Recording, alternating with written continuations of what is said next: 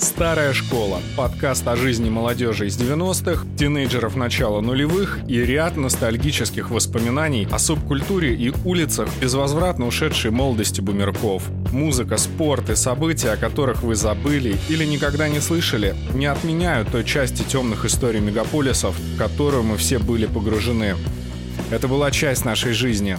Доброго времени суток, дорогие подписчики и слушатели подкаста «Старая школа». По-прежнему с вами помощников в Москве минус 10, минус 13, пушистый снег, максимально новогодняя атмосфера у нас в Киеве. Этим и не пахнет, потому что плюс 5, плюс 7 идет дождь, местами мокрый снег, пасмурно. Ну и, в принципе, настроение могло бы быть минорным, но как бы не так. Объясню почему. Потому что, прежде чем пригласить нашего гостя, я вспомнил э, всю свою оголтелую молодость, тот период, когда я увлекался Positive Vibrations, ну и пытался вникнуть в культуру растафарианства. Это было не очень удачно, не очень успешно, но, тем не менее, с творчеством коллектива, фронтмен которого у нас сегодня в гостях, я неплохо так знаком. И в очередной раз, переслушав перед этой встречей, э, насладился, почувствовал слабую долю, получил какие-то невероятные вибрации, э, тепла, добра и позитива. И с тем учетом, что наш гость находится на берегу Тихого океана в солнечной Мексике, и у него в среднем плюс 25-27, э, вот очень бы хотелось, чтобы в этот предновогодний период вы максимально почувствовали тепло наших сердец, дворец, окунулись а, в предновогоднюю атмосферу,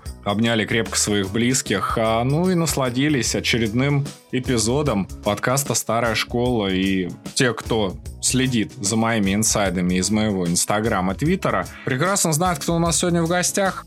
С берегов Тихого океана бесконечно позитивный Герберт Моралес. Герберт, здравствуйте. Здравствуйте. Здравствуйте, Александр. Здравствуйте, друзья, которые слушают сейчас нас. И я думаю, что будет реально тихоокеанский разговор. Теплый и воздушный.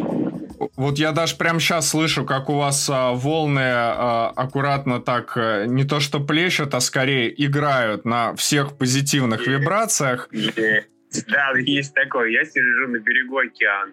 Замечательно. И вы знаете, вот я не могу не отметить а, то, что вот, ну, а, на протяжении всей своей жизни, когда среди меня или моих знакомых речь заходила о Джа Division и Герберте Моралесе, у вас вот какая-то удивительно позитивная энергетика, все сразу такие, о, это что-то, наверное, связанное с Кубой, с какими-то позитивными вибрациями и с чем-то очень теплым и привлекательным. Наверное, как летний отпуск, который который мы все так долго ждем с нетерпением. Но, вы знаете, Герберт, я когда э, погружался вот именно в вашу историю, я нашел очень много всевозможных интересных моментов, и это на самом деле ни для кого не секрет, если люди погуглят немножко и посмотрят Википедию описание Джа Division, они, собственно говоря, самое первое, с чем столкнутся, с тем, что вот ваш отец, например, был одним из подвижников Че Гевары.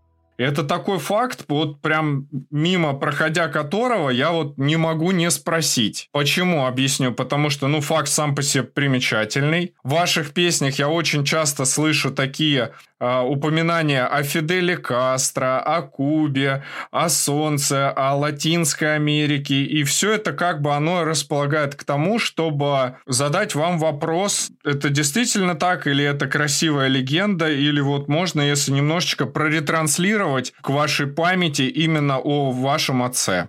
Ну, я скажу, что отец, конечно, важная фигура в моей жизни. И он действительно революционер, он действительно соратник Че Гевары, национальный герой Республики Куба. Но я скажу, что меня воспитывала мама. А мама, на самом деле, не менее э, важный человек, если так можно сказать, по какой-то иерархии, потому что мы Захарины, а Захаринский род — это рюриковический род.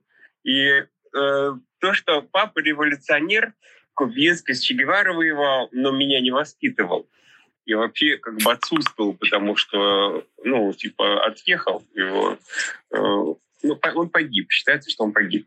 Вот. А воспитывала меня мама, и мамочка моя вложила в меня столько сил. Мама — это святое. А я был очень непростой ребенок, достаточно э, сейчас вот смотрю на свое детство, достаточно часто мог входить в состояние какой-нибудь глупости, гнева, какой-нибудь истерики, но при этом тянулся к красоте, к культуре, а мама всячески помогала. То есть я уже там Габриэля Гарсия Маркеса читал, Ричарда Баха, читал это все вот в детстве.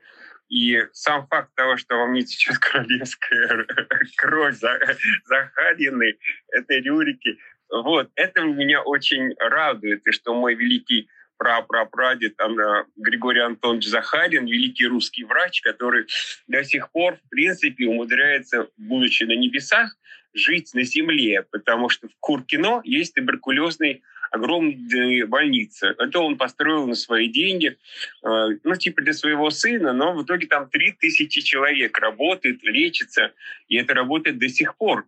И когда он покупал эту землю, он говорил, что э, он давал много крестьянам за эту землю, когда он покупал эту Куркина, э, и говорил, только не надо заниматься, там, выращивать этот, махорку, табак, алкоголь, чтобы не гнали. То есть были определенные э, законы, которые он прописывал, давая большие деньги.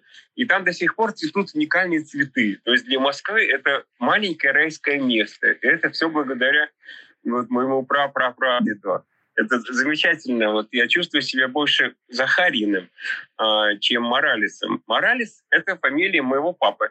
И, ну, революционер, да, но все-таки отец должен быть иногда как-то с ребенком, мне кажется. Вот моя жизнь показала мне, что очень важно, чтобы э, люди имели полноценную семью, что э, одиночки матери — это не самое лучшее для развития ребенка. А в Советском Союзе матерей-одиночек было ну, просто миллион. Вот. И все-таки важность не то, что ну, воевал с Че Гевара, но лично мне э, ну хорошо, да, замечательно, что во мне течет такая сильная генетика. Я очень благодарен отцу, что у меня сердце кубинское, горячее, сильное, может все взять, вытерпеть всю жизнь даже, которую я прожил. И нормально улыбаюсь, как, как всегда, и счастлив. Есть чему радоваться. Я люблю природу, люблю жизнь. Вот сейчас оказался у Тихого океана. Это такое счастье для меня. Я никогда не был у Тихого океана просто. Это первый раз. Я хожу здесь, смотрю на культуру индейцев, потому что мексиканцы — это индейцы, майя и инки. И если на них вот смотреть внимательно, они все такие милые, такие классные и немножечко с причудами.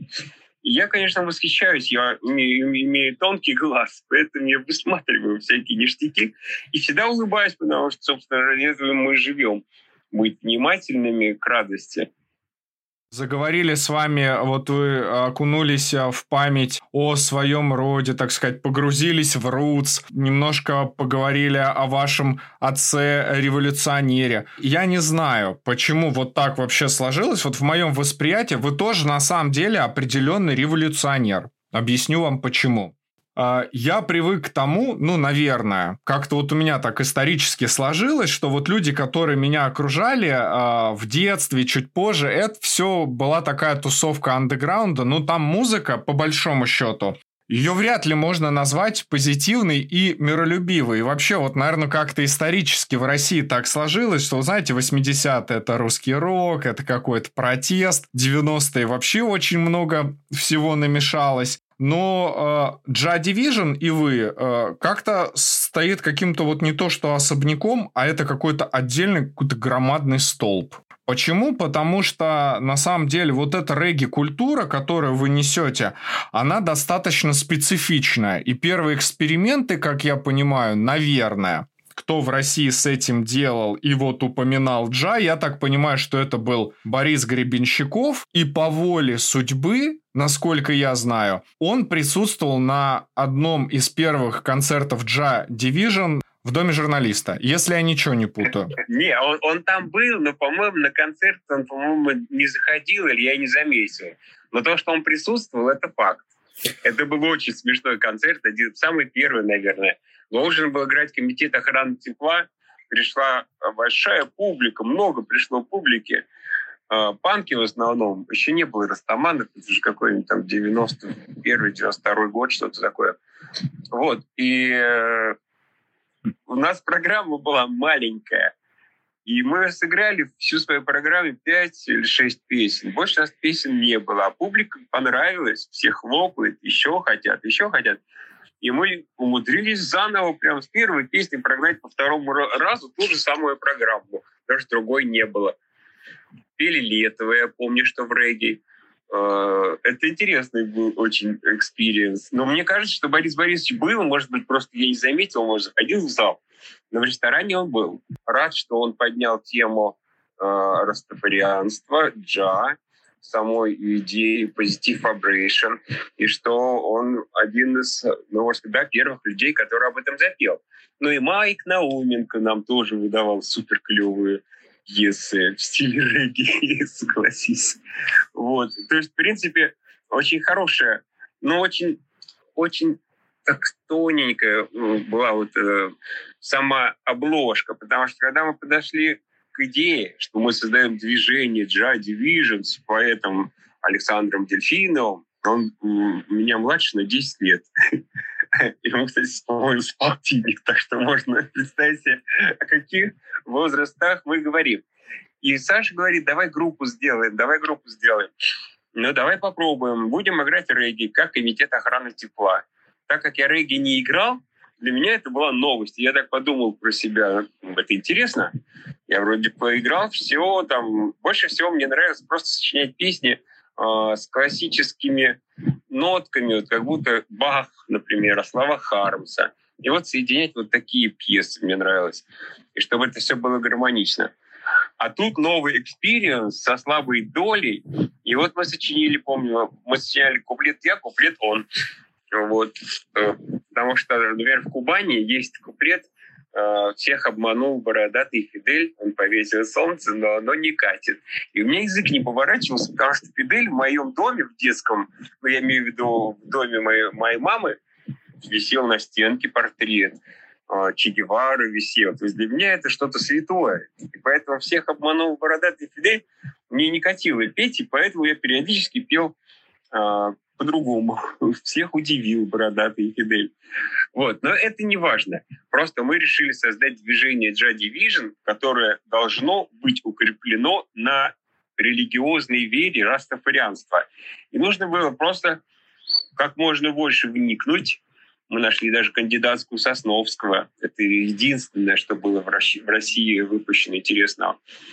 А, у студентов брали кассеты, кассетное время было тогда, переписывали, там, Burning Spear, Steel Pulse, это все шло с кассет. И давали друзьям. То есть мы распространяли эту регги-музыку, просто появилось такое своего рода новое племя интересующихся регги-музыкой людей. Стали как-то на кассетах печатать и так далее. Я помню, э, встали. Э, вот. И мы просто стали именно переводить сами идеи, что такое растафарианство, на русский язык. И вот эти все песни мои первые, первые чаще всего объяснения, кто такие растаманы, с чем их едят и так далее. И начало было очень интересное. 90-е годы, очень сильное время, когда появилось очень много ярких имен. И они все были рядом. И все были молоды, сильны, крепки. А сейчас некоторые ушли, кто-то уехал.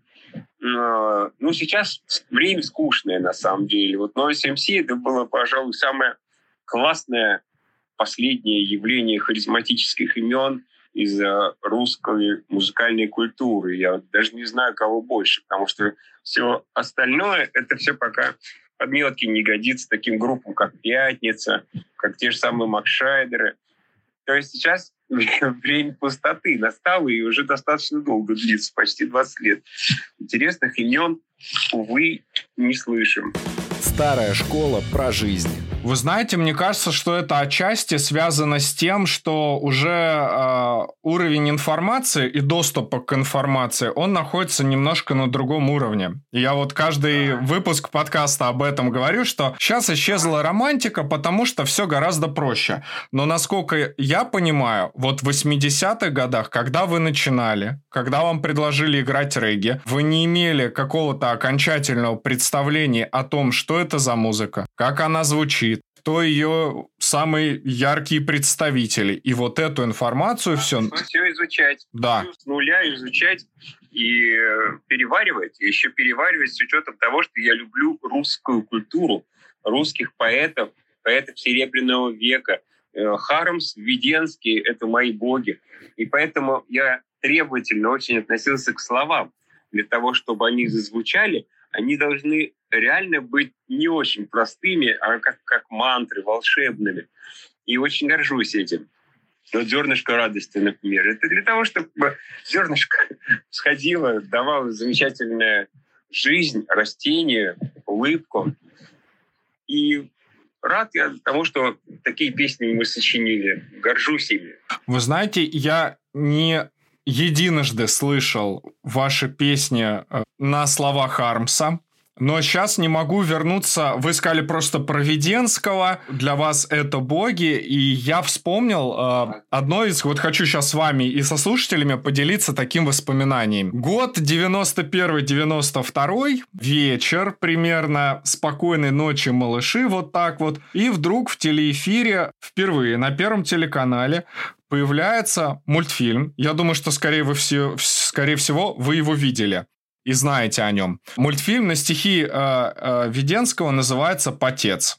А, «Потец», ага. И я его увидел, и я не понимаю, почему, э, ну, как бы, ну, точнее, я понимаю, почему его показали. На самом деле, очень сильная работа, безусловно. Но на меня, как на ребенка, наверное, этот мультфильм произвел какое-то колоссально негативное впечатление на тот момент, потому что я, ну, то, что я видел э, словосочетание Э, и порядки слов, э, и рифм, и в том числе с видеорядом, для меня это было что-то, ну, максимально негативное. Мне просто интересно понять э, вот именно эту суть. Хармс и Веденский — это все-таки абсурдисты. Герберт Моралес для меня человек, который, ну, как-то с абсурдистами, если честно, это все-таки больше про positive vibrations.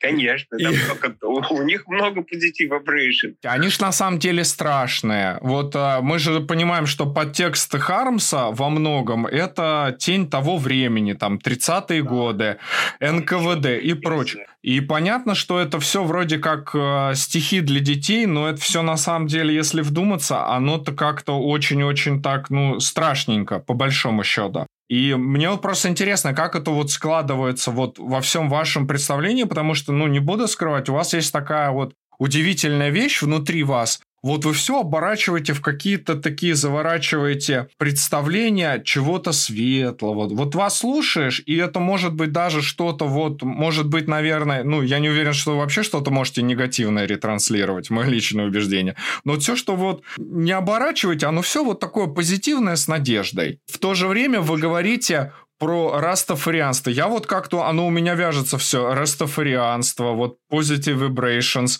ваше восприятие, ваша музыка регги. Но в то же время вы говорите про Russian Roots, и оно все у меня сейчас, потому что у меня Россия на самом деле, это что-то больше такое, наверное, вот знаете, такое на драматической ноте, примерно как Есенин Яр. А здесь вот у вас и Хармс, и все вот такое, вот как. С тем учетом, что вы еще и в 90-е начинали, когда это все было, ну, вообще не радостно. Нет, в 90-е было достаточно радостно, мы еще во что-то верили. Мне кажется, что как раз... Э, да, песни я и сейчас сочиняю хорошие. У меня задача стоят э, просто транслировать музыку, которая вокруг меня, искать эти гармонии, играть в этих гармониях, в этом ритме. То есть как поют птицы, мне интересно, как вот шуршит океан. Э, если город, значит, звуки города. Вот. Э, а движение Joy Division, оно основано на регге. И поэтому меня, когда называют русским Бобом Марли, я, в принципе, краснел раньше, а теперь вообще не краснею. потому что э, Боб Марли что сделал? Он стиль регги а, не то чтобы заставил, а привлек к нему внимание всей планеты. Один маленький остров, и в какой-то момент а, вдруг он просто занял там, 40% ушей планеты. Это сделал один человек. Просто своим, своей харизмой, своей силой духа, энергетики, с э, очень клевыми песнями. Э, я не знаю английский, и поэтому я воспринимаю мир. У меня мама была преподавателем английского, наверное, поэтому. И поэтому я мир слушаю ушами звуков самых-самых своеобразных и по-своему, возможно, что-то понимаю. И когда мне говорят, ой, здесь пошлый текст, а я ничего не понимаю, ну и что? Если так, так это так. Это... Я слышу мелодию, я слышу гармонию, слышу ритм, и слышу энергетическую подачу, желание этого э, исполнителя. Ему хочется это как, вот кому преподнести, для чего. То есть вот это все сразу хочется увидеть и понять. В этом харизма и заключается. И э, если музыкант харизматический, он слышен сразу. Он сразу, если это барабанщик харизматический, вот он садится играть на саундчеке, он два звука сыграл, и ты просто вздрогнул. Все понятно. Это крутой барабанщик. Вот. А харизматический музыкант, он не просто музыкант, а он создатель совершенно нового искусства. Он должен свои человек-часы, а именно песни, это же внимание к песням, это такой отъем вниманием человека. Вот он слушает Кубану, он в этой Кубане сейчас находится, и вот это типа мои человека-часы. За них надо быть ответственными, потому что никакая пошлость не прощается, никакой э, вот что-то такое грубое, ну просто невозможно. И поэтому регги для меня он получается самым удобным стилем. И поэтому я в регги играю Вертинского, получается прекрасно. Я могу в регги сыграть все, что угодно. И мне легко, и хорошо, и импровизировать замечательно. Uh, обожаю регги. я счастлив, что мне повезло его открыть. Я же его открыл в 30 лет. То есть мне было уже 30 лет, когда я стал слушать регги. Это же очень значимо. Ну, это прям вот зрелость, ну, по сути, ж у нас у мужчин как, вот зрелость, она где-то вот в 30 примерно приходит. Вот детство, оно, конечно, никогда не уходит. Старая школа про жизнь. Получается, просто вот вы, наверное, один из первых людей, кто мне вообще говорит, да нет, ну что ты, в 90-е, да вообще один позитив. Я ни за что не поверю, вот ни за что, что у вас э, нету какого-то яркого классического воспоминания 90-е. Ну, знаете, вот 90-е там малиновые пиджаки, какие-то братки. Да как? Есть. Не, я умею стирать негативные воспоминания менты у меня сидели на хвосте, я им платил э, каждую неделю. Это так было неприятно, потому что, ну это про 90-е говорим, угу. что ты играешь звездой на, как, на фестивале, но фестиваль не оплачивается. И вот ты такой крутой, звезда, все тобой с тобой, тогда еще не было фотоаппаратов, все подписываться просятся.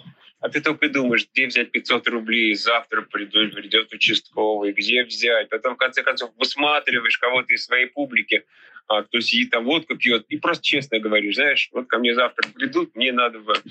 Вот, и все понимали, но вот это ощущение, когда ты свалился с горы, ты только что стоял на сцене, а потом ты молишь, просишь, а, человека, слабо знакомого, чтобы он тебя спас на следующий день, чтобы там... Так что я хорошо это время помню со всех сторон. Но оно было живеньким, и не было вот такого... Вот сейчас вот я говорю, у меня ощущение, что просто... Да, ты прав, ты сказал, важные вещи я буду еще думать. О том, что, возможно, цифровая технология, возможно, что она отчасти повлияла на музыкальное искусство России.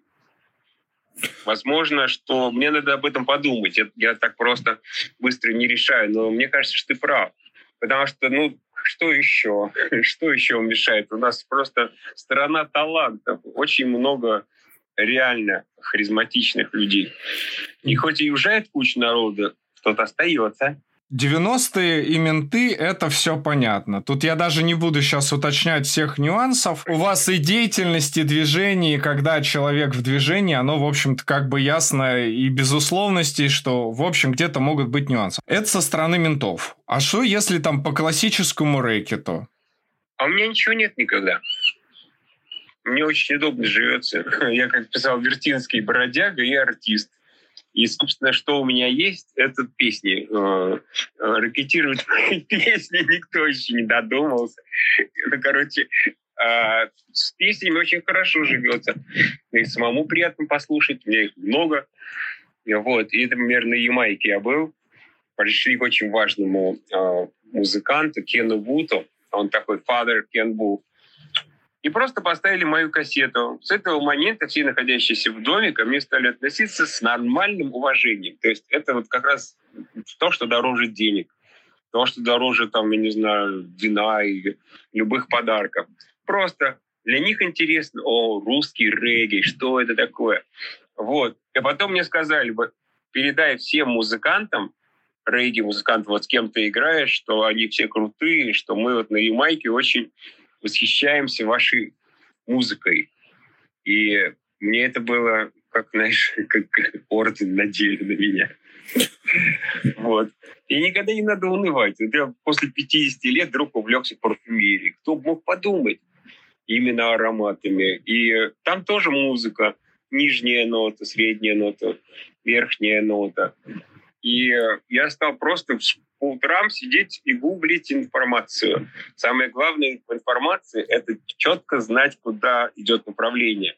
Потому что если занимаешься э, ароматами, то эти вещества, они чаще всего или в медицину ведут, или, допустим, в ритуал.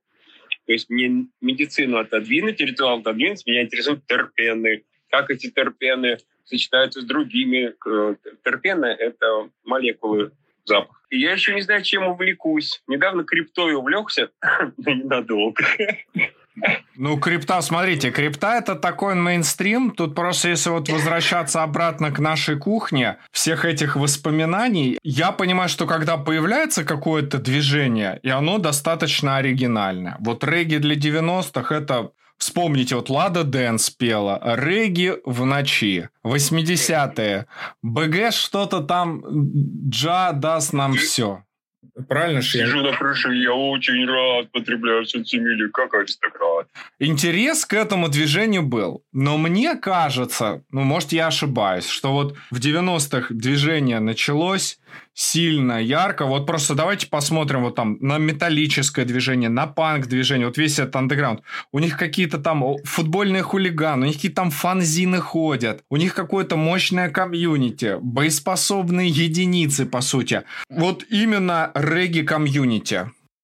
Как вы вообще, ну, я же понимаю, вот комитет ох- охраны тепла, это же, э, это же другой город, это не Москва, это ж ребята из Калининграда. Как вы поддерживали связь? Я уверен, что регги было где-то и в Хабаровске, и во Владивостоке. В нулевых я узнал, что... Мы возвращаемся в 90-е. Сейчас, когда у нас есть контакты в Фейсбуке, мы просто списываемся. А тогда только личные встречи могли закрепить э, дружбу, общение. И так как я жил в квартире, которая ну, в центре Москвы, и рядом там Ленинградский, короче, три вокзала с одной стороны, Курский с другой, э, то у меня просто э, пруд прудом это всегда ходили музыканты. Просто один раз ко мне четыре группы приехал в 12 часов ночи в коммунальную квартиру. Внезапный сыч, комитет охраны тепла – восточный синдром и два самолета. И вот все, они типа перелетом в Питер, а не знаете, где будет? А, в Гирки пошли. И все. И я помню, что это было круто. Э, свечи э, пели, к сожалению, саксофонист начал играть на саксофоне в той комнате, где нельзя было играть. И потом у меня начались проблемы с ментами. Все взаимосвязано. Но я горд тем, что Комитет охраны тепла выпустил один альбом. Он его записывал в Останкино. В этот момент, когда они его записывали, они всей гурьбой жили у меня. Я на этом альбоме тоже играю на классической гитаре, там, если прислушаться, она есть. Вот. Но я тогда целый месяц э, пожил, э, ну, как это сказать, в таком детском лагере, где все было. И драки были, и любовь была, но это нечто. Вот. Но я когда э, вот слушаю, например, там, тюремный рок, э, я всегда понимаю, помню, как я сидел в этот момент в студии, как там чего-то там вырезали и так далее. То есть, в принципе, э, иногда быть подвижником очень важно.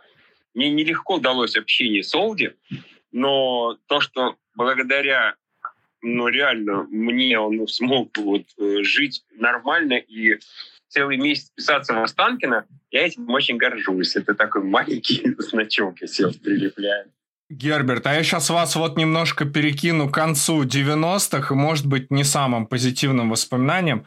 Вот помните, когда началась около футбольная эра, появились а, футбольные болельщики, а, футбольные хулиганы и скинхеды. Вы человек, которого на улице не заметить невозможно. И вы сейчас заговорили о том, где вы живете. Я просто в свое время работал а, недалеко от Курского вокзала.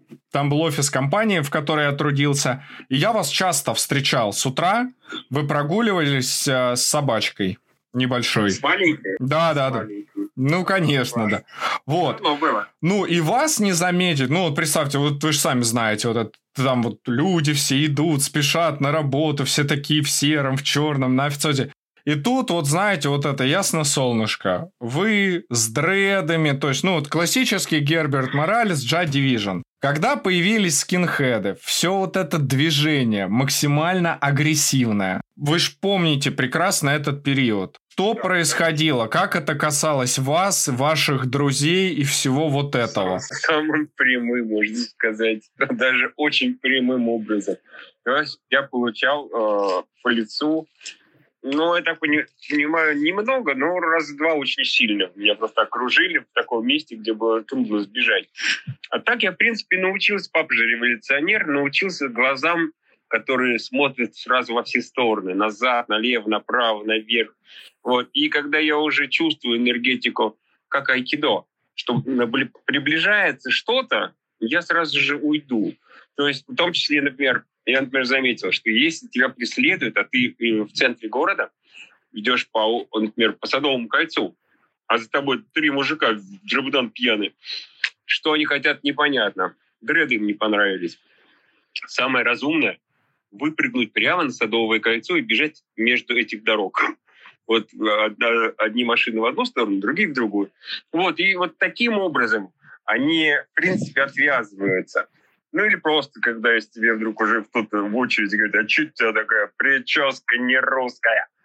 Надо сразу смотреть выходы, потому что, ну, зачем э, лишние нервы? А так пришлось много достаточно понастрадать-то.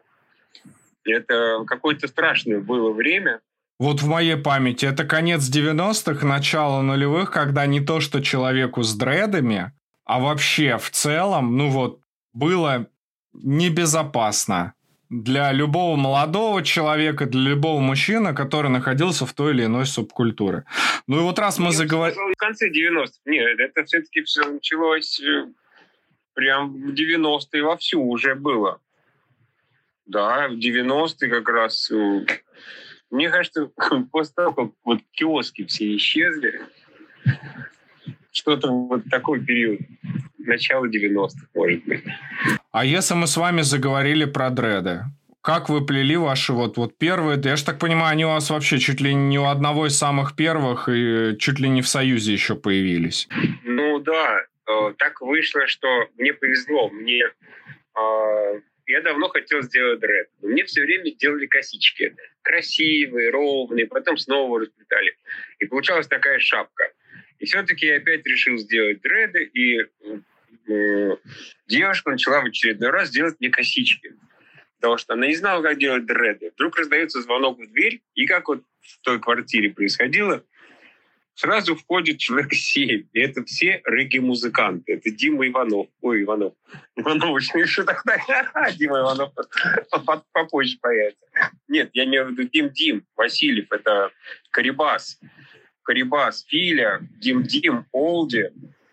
То есть лучший цвет, можно сказать, регги-тусовки того времени, это, получается, год примерно 90-й, 91-й.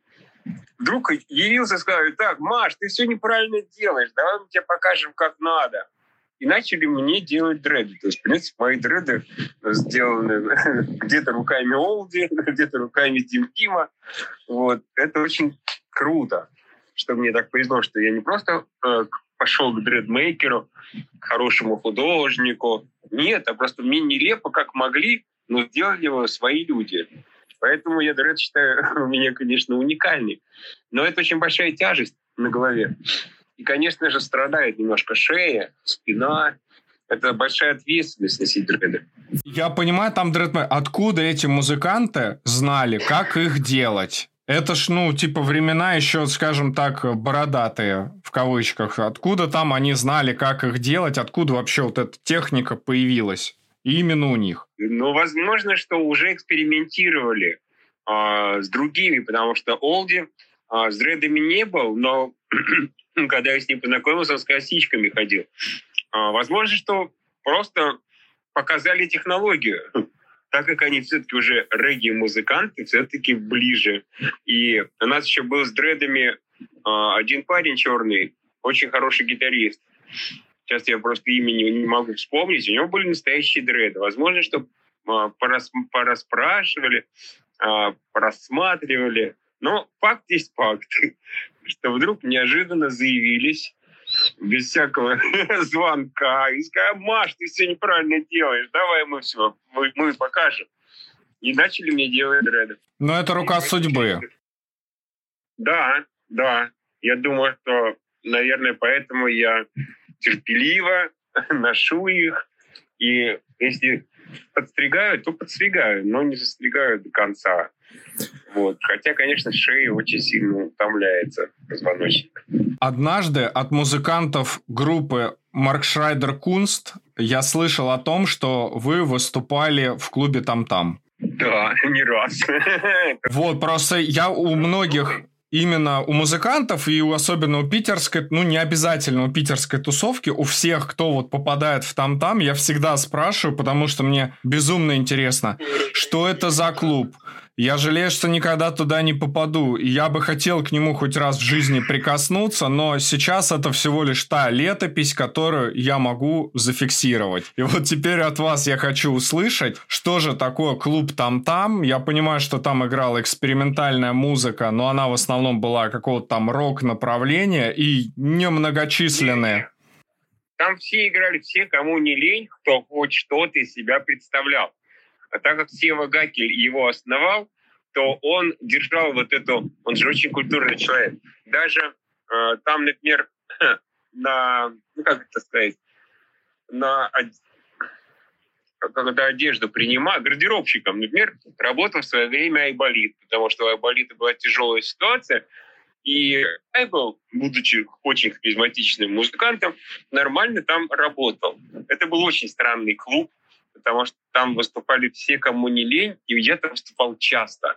И там было всякое-всякое. Я даже не готов рассказать это вот прям так, в открытую, потому что у меня нет слов. Это очень хороший был клуб, где была очень живая атмосфера, где очень хорошо импровизировалось, где я творил чудеса. Приезжали иногда иностранцы и французы, по-моему то, то 90-е годы, самое начало. И круто, надо было соответствовать. А мы только-только еще начали трудиться на ниве регги, но мы же должны соответствовать, и поэтому э, бывало очень, очень весело в этом там тайме именно на сцене. Там был момент, когда сцена была почти так же, вот как там не было подъема какого-то, по-моему. А, ну, может быть, маленький был. А, в итоге положили огромную железку, чтобы народ не ломился на сцену, такую трубу. Так эта труба была, как сказать, она не была ровной. Ее все равно э, периодически прорывали. Народ там действительно был взрывной, время хорошее. Там-там это целая история. Большое спасибо Севе Гакелю, э, Дим Диму Васильеву. Мы там играли в самых разных составах. например, бас, барабаны и вокал. И все. И круто и все нормально, и людям заходит, и вам в кайф. Ну, я скажу вам да. прямо, я в ряде интервью именно от музыкантов Марк Шрайдер Кунст слышал вообще невероятно именно про вас истории. Ну, то есть они максимально фантастичные, и это еще больше во мне разжигает вот, вот это вот желание. Знаете, как у меня на самом деле есть вещи, о которых я, ну, не то чтобы жалею, но, скажем так, мне жаль, что со мной этого не случилось. А первый момент это мне жаль, что я никогда не был в клубе там-там, но уже не буду. И мне очень жаль, что в свое время у меня была возможность попасть на концерт гражданской обороны, но я тогда отказался, а теперь уже никогда не попаду. Это в целом, если о сожалении. Ты, понимаешь, что ты говоришь сейчас, в принципе, это то же самое, что мне очень жалко, что я не был на концерте Боба Марли. Ну, ну да, вот. Как мы можем жалеть? Мы можем благодаря Ютубу сейчас целые концерты слушать и высматривать все эти улыбки между музыкантами. Это так ценно, что сейчас у нас есть возможность действительно быть на этих концертах почти в хорошем качестве. Пока еще старички ямайские, ну, к сожалению, уходят, уходят, но мы в основном живы. И очень интересно подсматривать мастерство. И сейчас вся возможность для этого есть. Можно просто концерт внимательно на хорошем экранчике рассматривать всякие мелочи и видеть их. А так, в принципе, я был на концерте лето и на Янкином был. И как вам? Мне не понравилось, что в панке не давали музыкантам вообще дышать. Они встали вокруг. Если вы так вокруг меня, когда я играю и пою, встали бы люди, бы, ну, мне было бы очень неуютно а он терпел. И вот каждый раз он на сцене, огромный зал, но почему-то 10-15 человек должны сидеть вот прямо вот прижавшись к нему. Вот это мне не понравилось. Это мне показалось дикостью, что все-таки это как-то допускается, почему э, так э, происходит. Это мне не понравилось. А так Янка понравилась, потому что просто она клевые песни поет. А Летов, он вообще очень любит Э, все-таки, да, он любит, да, пусть он жив, живет. Вот, он все-таки Боб Варли любит, он любит регги, какой-то там на небесах, но я уверен, что он сейчас там, благодаря нашему вниманию, его остротело, оно наполняется ясной яркостью красоты любви. И то, что вот сейчас Егор выплыл, это очень здорово. Он меня поразил. Он мне говорит, какой альбом Боб, э, Риты Марли тебе больше нравится? А я был еще не подкованный, я знал только, что есть Боб Марли. Я знал, что у него есть Рита Марли, i3, но то, что они альбом выпускают, я не знал. И я попал в просак. Я стоял, не знаю, не знаю. Еще он очень Still Pulse цитировал очень классно. То есть это совершенно необъяснимый э, бриллиант во всех своих, можно сказать, ипостасях.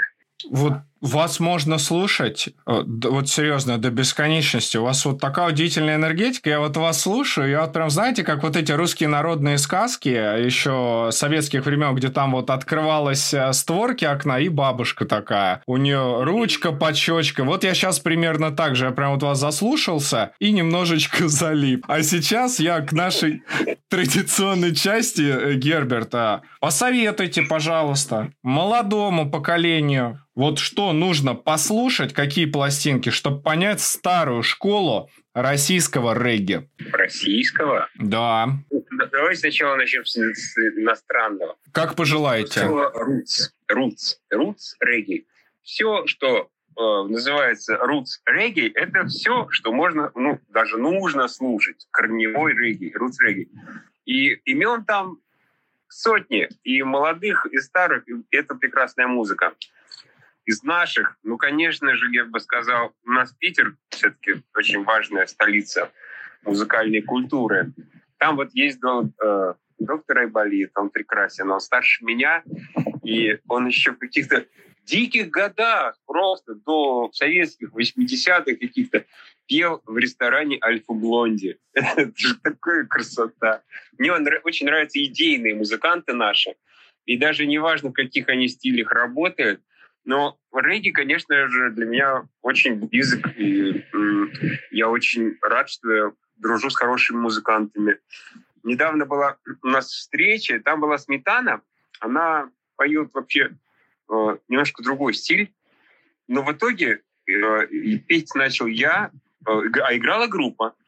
Я врубился в гармошки и начал петь мантру э, в зеленой таре. И она стала подпевать, и вышел э, Рома ВПР и стал подпевать. И у нас получилось что-то такое невероятно красивое. То есть не всегда должно быть все в прямом стиле, вот регги. Я просто стал играть мантру, совсем не регги. Просто любимую мантру «Зеленый тарь». И в итоге и вся группа, и, получается, супер крутые солисты, как Сметаны и Рома, и мы все просто были в какой-то экзальтации. Это очень здорово, когда происходит вот живое искусство. Я сейчас подумаю, ну, есть Сема из Питера, очень хорошие песни сочиняет, замечательные. Вообще, мне кажется, все его песни — это харизма. Очень хороший был такой человек Жак, Жак Растаман. Его песня «У меня ничего нету, потому что ничего нету». Ее спели Макшай Деркунс, но автор — это вот такой Жак, Жак Растаман. И все песни Жака я рекомендую слушать, потому что они в ВКонтакте есть. Потому что они все очень крутые. Сейчас подумаю еще, что же у нас происходит. Вот недавно был регги-фестиваль. Э, получается, что они происходят. Происходит регги-фестиваль ежегодно, даже по два раза. Сейчас я пока здесь, на Тихом океане, но в итоге я уже купил билеты, что я в феврале дню рождения Боба Марли вернусь в Москву и сыграем мы два фестиваля в Москве и в Санкт-Петербурге, посвященные Бобу Марли, потому что нельзя вот так долго отсутствовать. А то я в последнее время в Москве уже редкий гость стал. Вот. А тут поживу, смотрю, наполняю энергией, позитив, vibration нашу родную Москву. Ну, вы знаете, на самом деле концерты на день рождения Боба Марли – это старинная традиция, примерно так же, как концерты на день рождения Курта Кобейна. В целом, это такая добрая традиция. Первых дней, это еще в Форпосте, первый был э, фестиваль Комитет охраны тепла, э, Карибасы, которые еще по-другому даже назывались, и Джа Division. Это был первый э, регги, э, ну так, да, мы же все типа идейные, настоящий регги-фестиваль. В Форпосте был такой, да, я помню. Я... А потом точка по всем этим, старая точка, новая точка.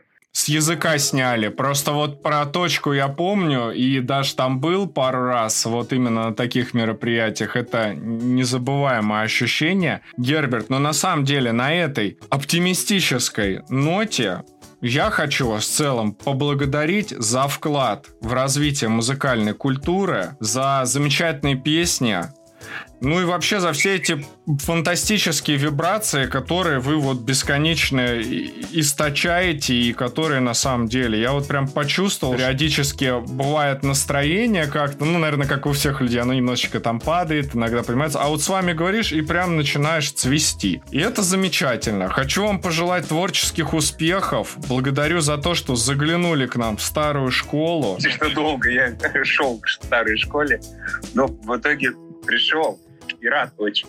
А нашим слушателям и подписчикам хочу еще раз напомнить, что в гостях у нас был бесконечно позитивный, добрый, светлый Герберт Моралес. А, это была старая школа. В эфире по-прежнему с вами остается помощников. До встречи на следующей неделе. Берегите себя. Старая школа. Подкаст о жизни молодежи из 90-х, тинейджеров начала нулевых и ряд ностальгических воспоминаний о субкультуре и улицах безвозвратно ушедшей молодости бумерков. Музыка, спорт и события, о которых вы забыли или никогда не слышали, не отменяют той части темных историй мегаполисов, в которую мы все были погружены. Это была часть нашей жизни.